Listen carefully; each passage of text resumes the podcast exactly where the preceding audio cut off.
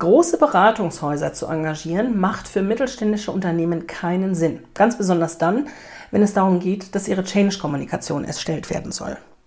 Wir schauen uns heute an, warum das so ist und wie du das besser machen kannst.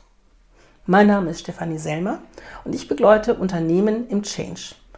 Das heißt, immer dann, wenn es darum geht, Kommunikation an Nutzer und Nutzerinnen zu senden, dann helfe ich Unternehmen, das so ressourcenschonend wie möglich auf der einen Seite, aber dennoch effizient auf der anderen Seite zu tun.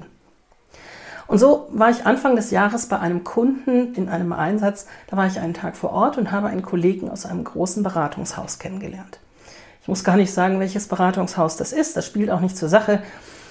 Wenn du fünf nennst, wirst du mit Sicherheit den Treffer darunter landen, denn es ist eins von denen, die einem am meisten, am, am schnellsten einfallen. So, wir haben uns also kennengelernt und so wie das so ist, diese Kollegen möchten ganz gerne ihre PowerPoint-Slides zeigen. Und so zückte er also seinen Laptop und zeigte mir dann am Kaffeetisch, wollte mir zeigen, wie er, wie das Unternehmen aufgestellt ist, wie die arbeiten, wie die Change-Kommunikation erstellt wird und alles drumherum. Und nach ein paar Minuten kam er auf eine Folie, da ging es darum, in welchen EU-Ländern er mit seinem Team schon alles Projekte erfolgreich durchgeführt hat. EU-Länder. Und dann war also eine Europakarte und unter diesen EU-Ländern war unter anderem auch Großbritannien mit aufgeführt. Wohlgemerkt, das war Anfang 22. Da war Großbritannien schon eine ganze Weile aus der EU ausgetreten. Die haben 2020 ihr Austrittsabkommen unterzeichnet und 2021 sind sie dann tatsächlich ausgetreten. Das heißt, mit Goodwill könnte man sagen, naja, das hat jemand ein Jahr lang übersehen.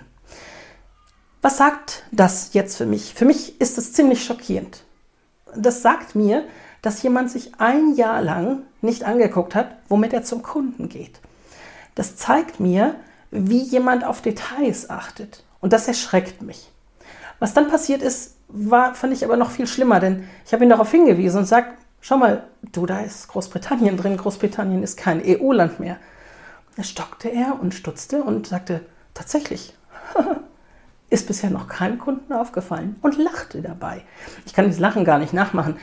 Er lachte, als wenn er sagen wollte, naja, mich hat ja bisher noch keiner erwischt. Dabei geht es nicht ums Erwischtwerden. Es geht nicht darum, ob du als Kunde dein Beratungshaus, dein, dein Berater bei irgendeinem Fehler erwischt. Es geht darum, dass sie ihren Job machen.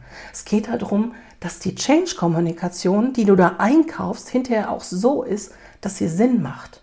Oder zumindest alles dafür getan wird, dass sie Sinn macht. Garantien können wir natürlich alle nicht geben. Wenn ich persönlich eine Dienstleistung in Anspruch nehme, dann darf die natürlich standardisiert sein. Ich finde es ja gut, wenn jemand Standards einführen kann, aber doch bitte nicht alles von der Stange.